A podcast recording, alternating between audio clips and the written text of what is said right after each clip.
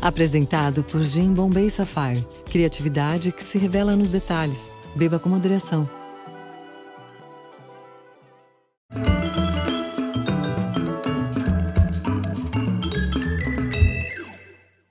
Vou contar para o público, antes de fazer a abertura solene, no teatro tem os três sinais, que é o mais comum. Bom, primeiro, boa noite, muito bem-vindos. Eu estou com Armando Babaioff, que pouca gente conhece como Armando. Se vocês gritarem para você na rua, Às Armando... vezes eu tenho dificuldade até de atender. Eu lembro. Eu falei assim, quem é esse gerúndio? Armando. Tá armando o quê? Justamente. Por- É foi por conta disso que eu acho que eu desisti de ser Armando na Sei. época da escola. Agora você só arma mesmo. Agora eu só tô Armando. Tô vendo. E ele armou um espetáculo que está em cartaz que eh, valoriza a, a- a- a tradição do aviso que o espetáculo vai começar. Hoje a maioria dos teatros tem três sinais. Aí depois. é. Mas eh, eu me lembro que era assim. Vamos ver se você faz igual. Assim é muito baixo? Pode ser, né? Vamos para palma.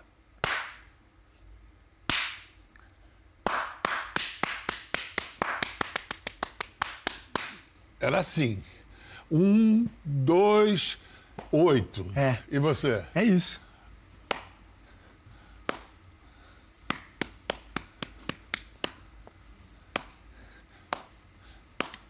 É isso.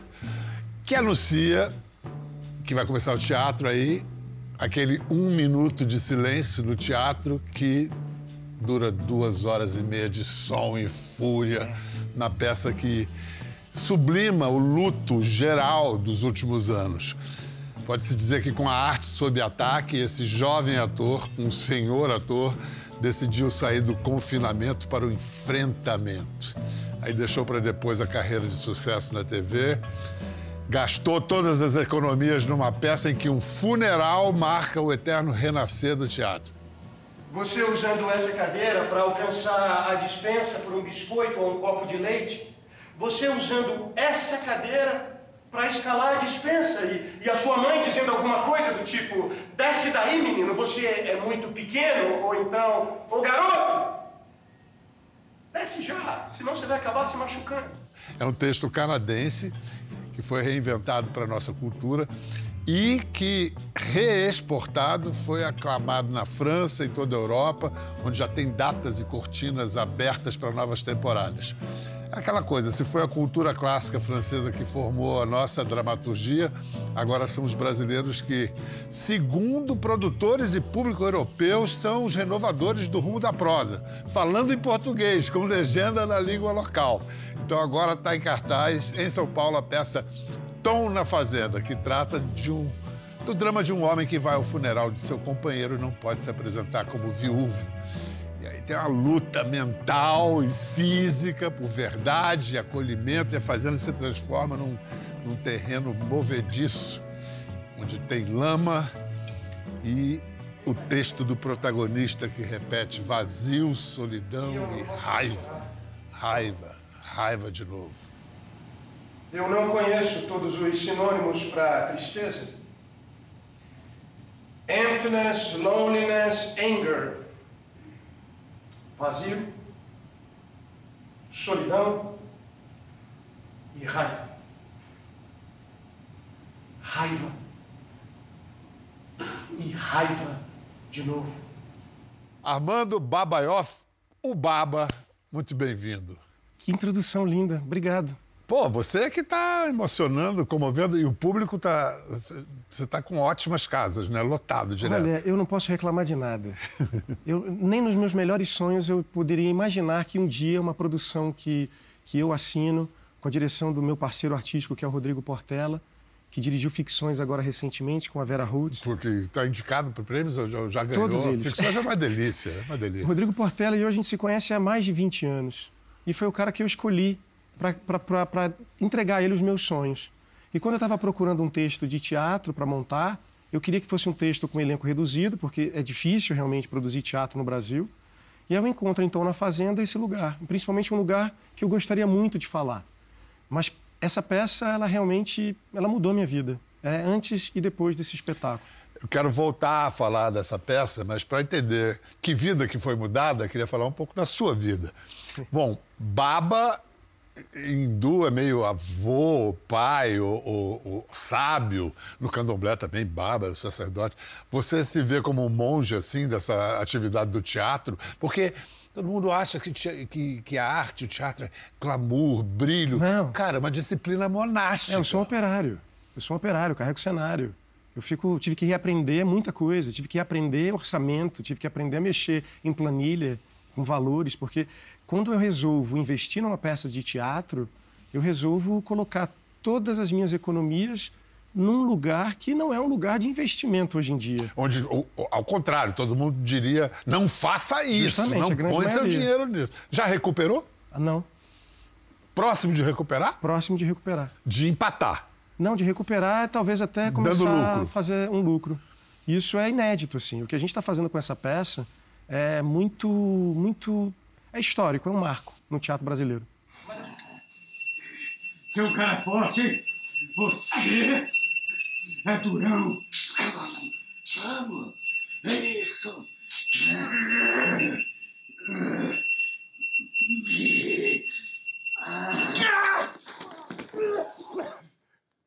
Eu sou filho de uma costureira, minha mãe Inês, tem a quarta série. Meu pai, apesar de ser formado em direito, ele nunca exerceu a profissão, se aposentou como vendedor de peças de automóvel. Minha mãe católica, meu pai judeu. Os dois resolveram, deixa esse menino escolher o que, que ele queria ser. Seu pai teve formação de colégio militar? Teve. Meu pai fez na colégio militar, ensino médio. Daí você pegou a disciplina para ser ator? A disciplina, cara. Meu pai é realmente um cara que. Porque se tem coisas. A única coisa, talvez, semelhante, não sei se é a única, mas é uma coisa semelhante entre a carreira militar e, e de teatro é disciplina. É. É disciplina. É. Você nasceu no 1 de abril, hein? É. Deixa para alguma, alguma malandragem na escola, de, Todas de contar elas. piada? Todas elas. Todas, né? Mas eu gosto muito de ter nascido dia 1 de abril. Acho que tem muito a ver comigo. Juro.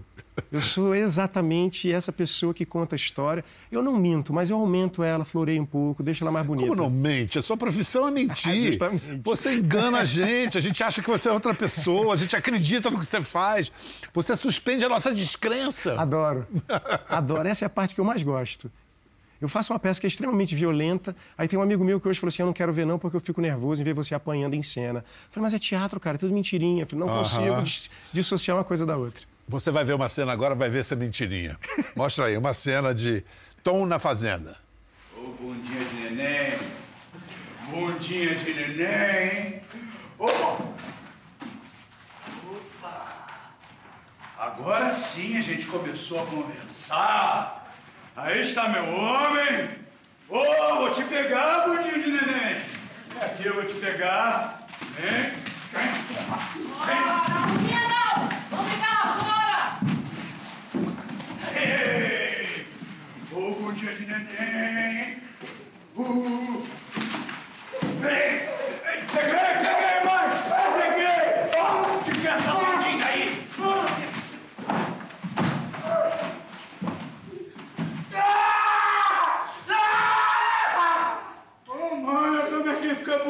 Quando com raiva. Você me arrastou por dois quilômetros pelos pulsos, me pede desculpa. Me pede desculpa.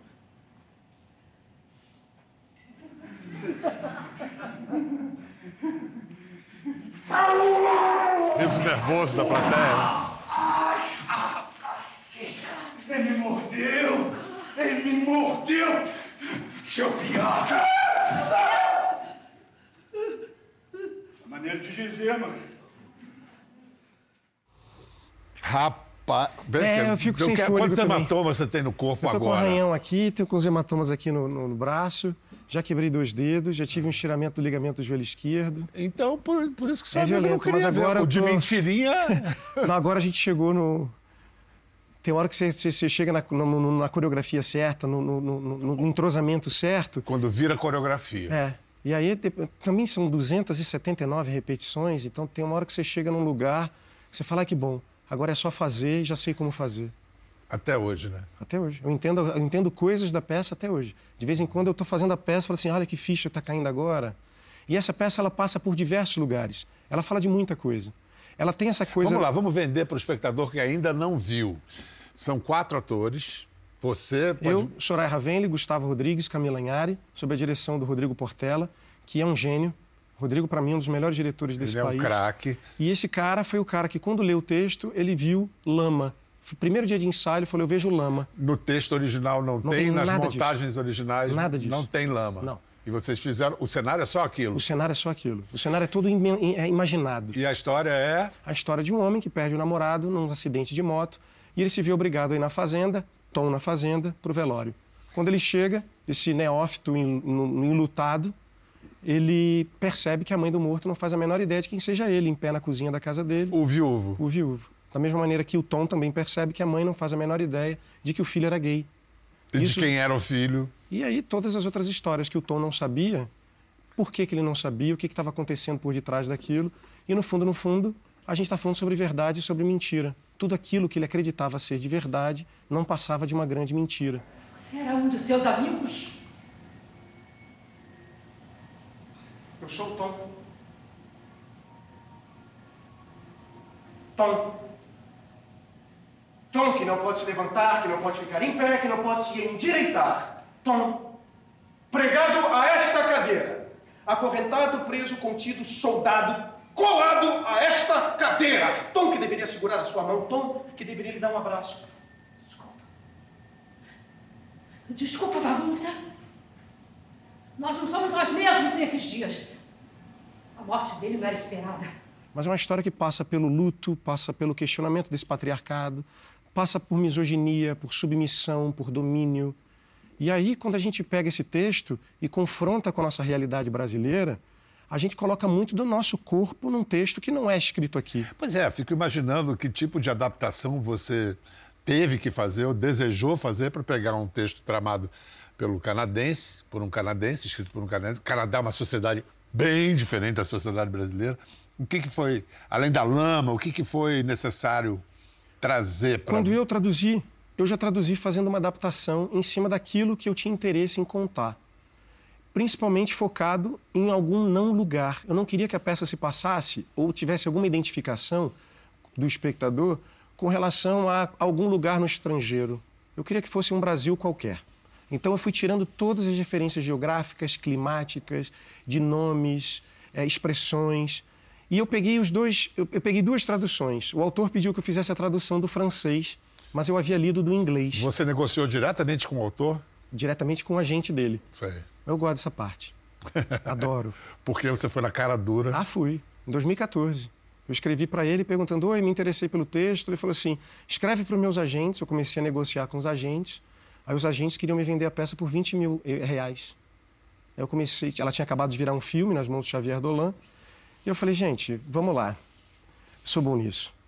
Comecei a redigir um texto explicando a situação econômica, política, social, cultural do Brasil em 2014. Eles falaram assim: então faz uma proposta. Eu falei assim: faço. Eu tenho dois mil reais. Dez vezes menos. Eu comprei por dois mil reais o texto. Estava escrito, Maktub. É.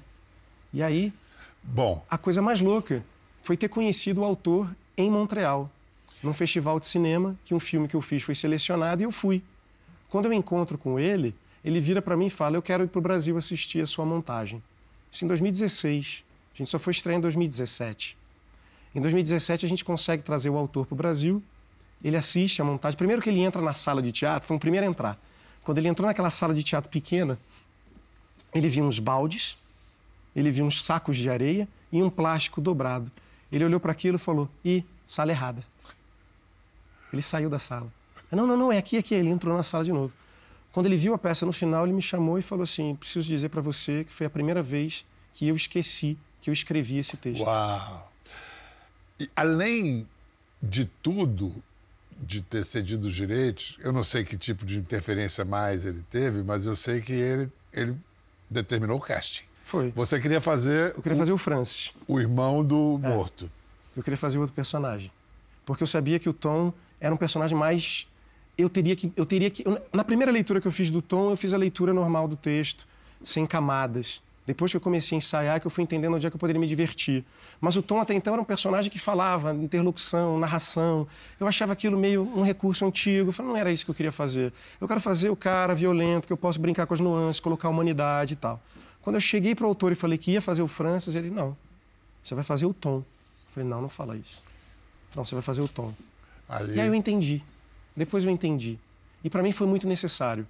É, eu não sei de quem é essa frase, mas a Kelsey Card, durante os ensaios, ela falava muito. O personagem, às vezes, só existe para evitar o constrangimento. Né? Essa frase, acho que é da Camila Matos, se eu não me engano, posso estar falando uma besteira. Mas É a cara dela. é a pura verdade. É. E o a cara da personagem só existe É. para evitar o constrangimento. Porque, no fundo, no fundo, o que eu faço aqui é uma exposição absurda. Sua. Total. Eu estou falando de mim o tempo inteiro. Vulnerável pra caramba. Muito. É, uma, é, um, é um abismo que a gente escolhe e estou bem cercado de pessoas e só, é, e só foi possível porque eu estava com essas pessoas, com esse grupo rodeado de afeto, que fala, cara, vamos embora. A tua fragilidade cercada de afetos. Vamos mergulhar nisso aí para ver onde é que isso dá. Até hoje me emociona fazendo a peça. Até hoje me emociona.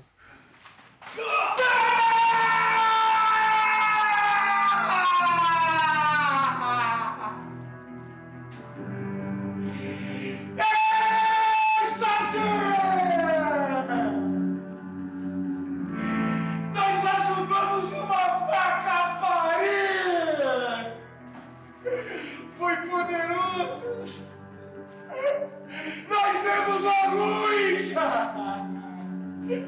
Eu senti vontade de sair correndo pro meio do pasto e gritar: Eu dei a luz!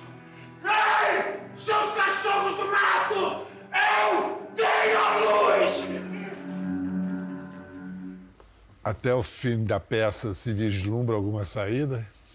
Até hoje eu não sei por que ele continua nesse lugar, por que, que ele resolve ficar nesse lugar. É uma pergunta que eu resolvi não me responder e nem procurar por essa resposta, porque é a pergunta que todo mundo se faz. Por que, que esse cara que está nesta fazenda, sofrendo aquilo que está sofrendo, não pega a mala e vai embora? Por que, que ele resolve ficar? Por que, que ele precisa daquilo? Por que, que ele precisa passar por aquilo tudo, por Você uma não sabe aprovação? responder? E nem quero. nem quero, porque eu acho que quando o dia que eu descobrir, eu acho que eu vou querer fazer outra peça. Agora, o...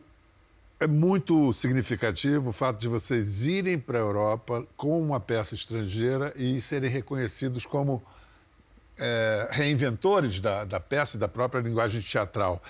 Primeiro, a peça entrou em cartaz no Brasil, depois foi premiada em Quebec, na- no Canadá. Mas aí vocês foram a Avignon para É. uma feira. Essa foi a maior maluquice que eu fiz na minha vida. Depois desses anos todos, bizonhos que nós vivemos, eu não sabia o que fazer da minha vida. Eu tava, nós estávamos em Montreal, em cartaz, no Zinissê, um teatro, quando estourou a pandemia. Nós tivemos que voltar às pressas para o Brasil porque estava fechando o espaço aéreo. Naquele momento, pela primeira vez na minha vida, eu tinha uma programação do ano inteiro de tudo. Eu sabia o que ia acontecer na minha vida. Eu tinha dito não para tudo que estavam me convidando para audiovisual. Olha só. Daquele momento, eu entrei numa depressão, assim, absurda, que a arte para mim não estava suprindo nenhuma necessidade minha. Eu não conseguia ver filme, seriado, ler livro, ouvir música. Eu entrei num processo mesmo de depressão, assim, é, desacreditando muito em tudo. E aí, quando a gente resolveu retomar as atividades da peça, eu não sabia o que fazer. Eu não tinha convite de nada, não tinha convite de trabalho, eu estava sem saber realmente o que fazer da vida, eu só tinha esse produto, que eu sabia que era algo que comunicava, um, as pessoas, e segundo, na tentativa de internacionalizar essa peça em Montreal, eu vi que as pessoas entendiam aquilo, comunicava. As pessoas achavam a a, montagem muito violenta. Foi lá em 2018, pela primeira vez, que eu entendi que a nossa montagem era violenta, porque até então era só teatro. Você achava que estava no texto. É. Quando a gente coloca aquilo no corpo e a gente vai lá para fora e as pessoas olham para aquilo e falam: "Ah, o que, que é isso? É violento demais. Eu falo, mas por que, vocês acham que é violento? Não, porque, porque você, o cara já te chama de viado. Viado já é um palavrão. Eu falei assim: caramba, é isso mesmo. No Brasil a palavra perdeu a força. Aqui no Brasil é preciso colocar no corpo. Então a nossa encenação é uma encenação que ela vai para esse lugar da violência e é diferente de todas as encenações que o próprio autor já viu. E olha que ele viu todas quase. E ele diz: essa para mim é a montagem definitiva dessa minha obra. E aí quando eu resolvi ir para Avignon, foi, a, foi uma ideia que eu Uma tive. feira que tem centenas de peças sendo. Desde 1947. É um festival de teatro, um dos maiores do planeta, junto com o Festival de Edimburgo. É um festival pós-guerra. Era um, um momento assim que a França estava se reerguendo culturalmente e por isso ele, os artistas criaram esse festival. E aí eu precisei entrar na análise. Bial, não é fácil. Não foi fácil. Não foi fácil. Nove pessoas, um mês, do bolso. Depois de tudo que aconteceu, sem trabalho, é, apertar o enter na compra de nove passagens aéreas de uma vez só não foi fácil. Contratar, mas já que já estávamos indo, vamos então fazer tudo bonito. E aí contratei uma assessoria de imprensa do próprio festival, que já trabalhava no festival, e uma função, uma pessoa, um profissional que não existe no Brasil, que é a função de é, difusora cultural, que é a pessoa que conecta as peças com os teatros. E isso é o grande barato. Lá funciona de outra maneira. O dinheiro do governo vai para os teatros e os teatros, no festival, assistem às peças. E escolhem. E escolhem quais peças vão formar a programação. Eu fui na tentativa de conseguir três vendas, três, três qualquer coisa, para empatar o dinheiro do investimento. Eu saio de lá com um convite para uma temporada em Paris, que acabamos de fazer, 24 apresentações, com extensão de temporada, e ano que vem, isso é, fico até emocionado, uma temporada, assim, uma turnê de quatro meses fora de casa pela Europa. Um espetáculo que nasceu no meu quarto em Copacabana. Bravo! Ah, é eu também doido. me emociono vendo você se emocionar. E aí você chega em Paris, cara, e você tá andando pela cidade e de repente você tropeça num cartaz com o nome da peça Latom na Fazenda em português, porque foi uma questão minha. Você levou em português e fala em português e, e aí tem legendas para... Legendas em francês. Como, como as óperas fazem, legendas eletrônicas. Isso diz muita coisa, porque a gente também está falando de decolonialismo. Sim. E mais, assim, você se emociona, eu me emociono, porque isso não é só uma vitória sua, é uma vitória nacional, é. porque é. o teatro brasileiro, ufa, né? Mostrando a sua força. Tanto que é importante mostrar o seu discurso no fim de uma encenação em Paris. C'est travail, c'est travail d'un artiste, um artiste plastique qui s'appelle Raul Mourão. Ce drapeau s'appelle The New Brazilian Flag, en anglais. Sans les mots ordre, sans les mots progrès. Nous ne sommes pas accompagnés. Nous sommes à production indépendante d'un pays incroyable qui s'appelle Brasil.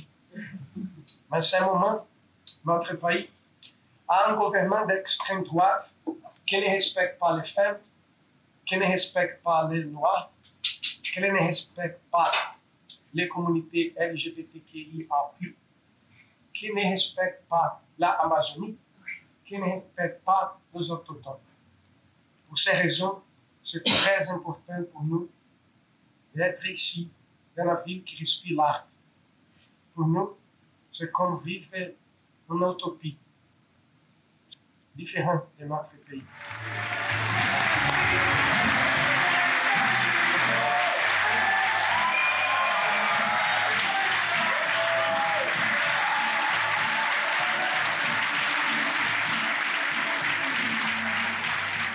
E as pessoas em pé. Que amor. Eu não esqueço, está gravado na minha memória para a minha eternidade. Enquanto eu tiver. Eu vou lembrar é, é muito disso. significativo, porque afinal eles inventaram essa brincadeira. Eu acho que a crítica do Le Monde fala um negócio que me tocou muito, que é a França precisa de pessoas, como, de artistas como os artistas brasileiros, para poder remexer um pouco o teatro daqui. Você agora então volta só ano que vem para lá? Ano que vem a gente volta, já dia 12 de janeiro.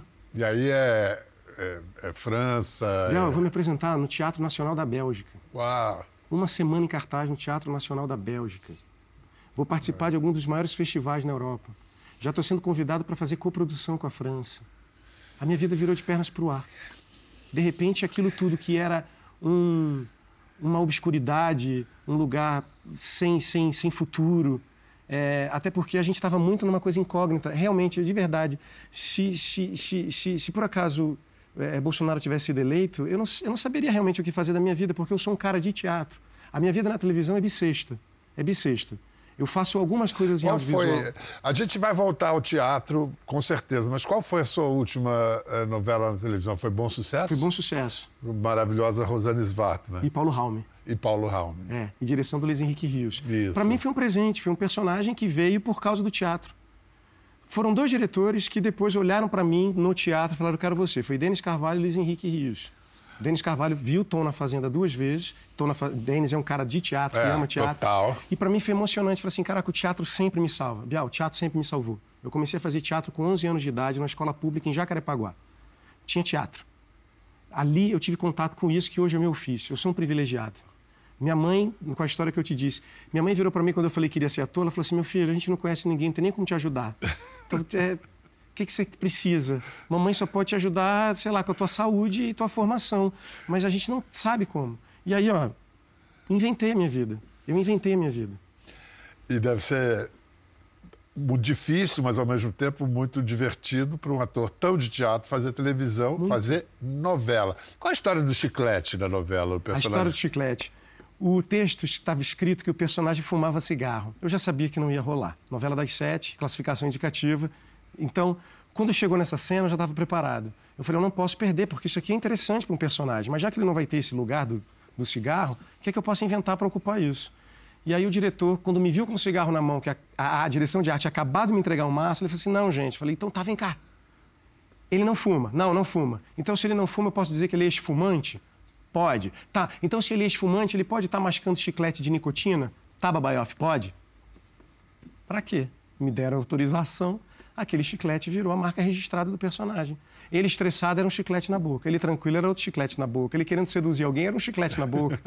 Então o chiclete virou um outro personagem. Tanto que o Paulo e a, e a Rosane colocaram um exame, um teste de DNA para saber se era o personagem ou não que participou daquilo, num chiclete esquecido por ele dentro de um. de um Chiclete é a prova do crime. foi o personagem que eu mais me diverti. Era um vilão que Então, mascava chiclete completamente. Usava cuecas vermelhas. Ah, vamos mostrar. Isso eu quero ver. Roda o VT cueca vermelha aí. Já vai, já vai. Já vai.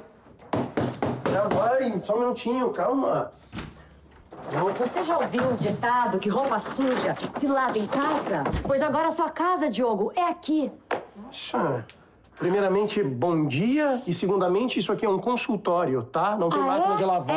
É, é. Se vira. Leva numa lavanderia. Que essa sua cueca vermelha hoje quase me causou uma confusão. Eu não quero mais nada seu na minha casa. Mas você sempre adorou as minhas cuecas vermelhas? Diogo, eu não lavaria suas cuecas, nem se eu fosse a sua esposa. Imagina sendo a sua ex-amante. Ex? Ai. Agora você me magoou. Vem cá, você tem certeza que eu não quero ficar com uma? De acordação. Diogo, você não me provoca. Provoco. Provoco, provoco sim. E ó, aproveitando que eu vou na lavanderia, vou levar essa aqui também. Hã?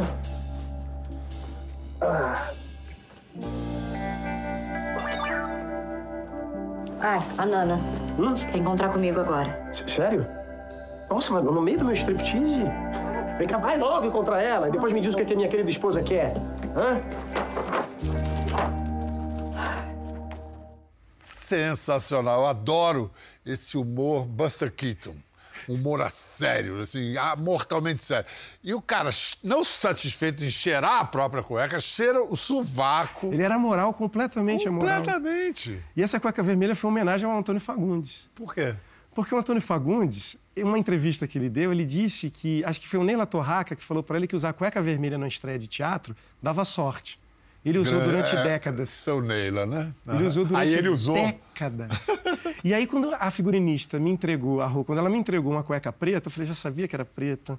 Porque quando você faz um vilão, o vilão ele vai automaticamente para esse lugar. Isso. Eu não queria fazer um vilão vestido de preto. Mas já que me deram tudo preto, eu falei assim, cara, então pronto, já não preciso, já não tenho a chance de ter a dúvida, né? Ele já é o vilão da novela. Ponto, já sei que é o vilão. Então eu vou pro lado do humor. Beleza. Não quero fazer um vilão também aquela coisa, cara que fica que é mal até pedindo um copo d'água. Aí eu falei, também não quero fazer um vilão também extremamente viril. O cara já tem um relacionamento com Fabiola Nascimento e com Cheryl Menezes, eu não preciso fazer esforço nenhum. As duas realmente tá, acreditam nisso. Então tá tudo certo. E aí eu fui para um lado completamente diferente do que, do que se espera de um vilão de, de novela. Tinha muito humor, mas ele matava pessoas. Desse jeitinho aí. Desse jeito. É. E aí a cueca vermelha virou outro personagem. Virou. O chiclete, a cueca vermelha. Entrou no texto. Maravilhoso. Então, ator, idealizador, empreendedor. Quando é que a gente vai conhecer o diretor? Em breve. Sério? É. Em Na, co- breve. na co- coprodução? Não, na coprodução ainda quero ser dirigido pelo Rodrigo. Sei. Mas texto, eu quero muito pegar um texto do Michel Marc Bouchard, o mesmo autor do Tom na Fazenda, chamado Manuscritos do Dilúvio. Que é um cara muito grande na língua francesa, né? No Canadá ele é tipo. Ele é um o canadense mais montado fora do Canadá e no Canadá. Ele tem título de Cavaleiro da Ordem da Cultura. É quase um Sir. Então, eu quero muito. E aí você então vai fazer, dele. vai fazer uma outra peça dele como ator, dirigido pelo Rodrigo. Não, com o Rodrigo Portela é uma outra coisa. Uma outra coisa. Uma, uma invenção Gente, nossa. Você tá impossível. Eu tô. É oportunidade quando aparece, a gente não Claro, perde tempo. claro, A vida claro. inteira atrás disso, e quando chega, fala assim: você tem algum projeto? Eu falo, quantos você precisa? Mas qual que você quer dirigir? Se chama Manuscritos do Dilúvio e é uma história que fala sobre etarismo. Fala sobre é, uma, uma pequena vila que foi destruída por um dilúvio e as pessoas mais velhas que sobraram naquele lugar, porque todos os jovens saíram, é, aquela cidade ficou destruída e elas são responsáveis por reescrever a memória da cidade, para que a memória não se perca. E fala sobre esse encontro de atores e atrizes mais velhos e eu quero muito trocar com atores e atrizes mais velhos. Aí você vai só dirigir. Só, que já é muita coisa. E você quer fazer isso em português Em sempre. português. Em português. É, sua língua é sua pátria, né? Bial, eu fiz Martins Pena, Escola de Teatro Martins Pena, Sim. estadual. É a escola de teatro mais antiga da América Latina, que é minha formação e que nesse momento está sendo. está, está desmontada. Ela está desmoronando, literalmente. E aí, nessa escola, eu aprendi muita coisa. Foi nessa escola que eu entendi quem sou eu como artista, que tipo de ator eu queria ser, que tipo de artista eu queria ser. E ali eu entendi que no Brasil a gente tem a resposta para tudo. Quando a gente leva essa peça, Eu Tô na Fazenda, para o exterior, eles ficam em comoção porque eles querem saber, para além daquilo, o que mais vocês estão produzindo? O que mais o Brasil é capaz de fazer? A gente quer ver. Eles estão querendo contatos, pelo menos os programadores, de outros diretores no Brasil, para poder internacionalizar peças brasileiras. Então é um momento agora, inclusive, propício para o nosso país, com o governo agora, com Margarete Menezes, que está olhando para esse lugar, de pensar que talvez seja interessante do Brasil ter uma casa Brasil no Festival de Avignon, assim como a Dinamarca tem, a Noruega tem, o Japão tem. Eles mandam as peças principais deles para lá e de lá, ó, soft power. E se alguém ainda não entendeu, isso não é só de interesse cultural, não, gente. É din-din, interesse econômico. 6 milhões de ingressos É. são vendidos em um mês no Festival de Avião. Se isso não é dinheiro, então eu não sei o que é. Soft power! Total. Vamos lá, quais são as nossas chances então? Quem não viu Tom na Fazenda, fica em São Paulo até. Até o dia, até final de junho, sexta, sábado e domingo no Teatro Vivo. Sexta e sábado às 8, domingo às 6. Os ingressos estão tipo. Mas então, se não tem uma chance de prorrogação, assim, talvez. Olha, Você- vamos aqui, aqui na moita eu e você. Já, já. A gente já está trabalhando para isso. Pronto, pronto. pode falar, não tem ninguém vendo esse programa mesmo. Olha só, e depois Rio de Janeiro, conta? Quero muito voltar para o Rio de Janeiro, queria muito fazer uma temporada popular, que a gente ainda não fez uma temporada popular, eu acho que a cidade do Rio de Janeiro merece. E a gente também gostaria muito de. de- é a maneira que eu encontro de agradecer, porque foi no Rio de Janeiro que que, a peça se estabeleceu e foi lançada para o resto do Brasil. Então, queria muito fazer uma- essa peça no Teatro Carlos Gomes, no Teatro João Caetano. Alô, alô, Eduardo Paz e Opa, companhia. Vambora, Marcelo Calero. É, isso aí. Queria muito, queria muito. Acho que a cidade merece, acho que é um presente para a cidade. Agora, se você me perguntar onde é que eu quero chegar, Diga. eu queria levar essa peça para Broadway. Nunca vi uma peça brasileira na Broadway. Queria, E por que não, né? justamente. É. A minha mãe me disse: meu filho, a gente não pode te ajudar, mas eu não posso proibir teus sonhos. E ela nunca proibiu, nem ela e meu pai disseram não para mim. E aí, cara, o céu para mim é o limite. Eu não sei, eu não tenho limite, eu não trabalho com limite. Essa frase quer dizer assim: todos os seus sonhos são permitidos, então vai se dar esse trabalho de Vou. sonhar. 27 cidades diferentes na Europa, isso ano que vem. É. Então tá certo. Então, São Paulo, Rio, Broadway, Europa. Já pensou? Pronto. Formou. Baba, foi um maior prazer. Muito prazer obrigado pela meu. sua presença e por tudo isso. Parabéns por esse mega sucesso. É nosso, Repito, bravo, bravíssimo. é nosso, é teatro brasileiro, isso aí. Te agradeço demais por estar aqui, Obrigado. nesse, nesse estúdio, falando sobre teatro. A gente que agradece, cara. Muito legal. Vá ao teatro. Viva o teatro Viva o brasileiro. teatro. Quer ver mais? Entre no Globoplay. Até a próxima. Dias comuns se tornam inesquecíveis com o gin da garrafa azul. Um brinde com Bombay Sapphire. Beba com moderação.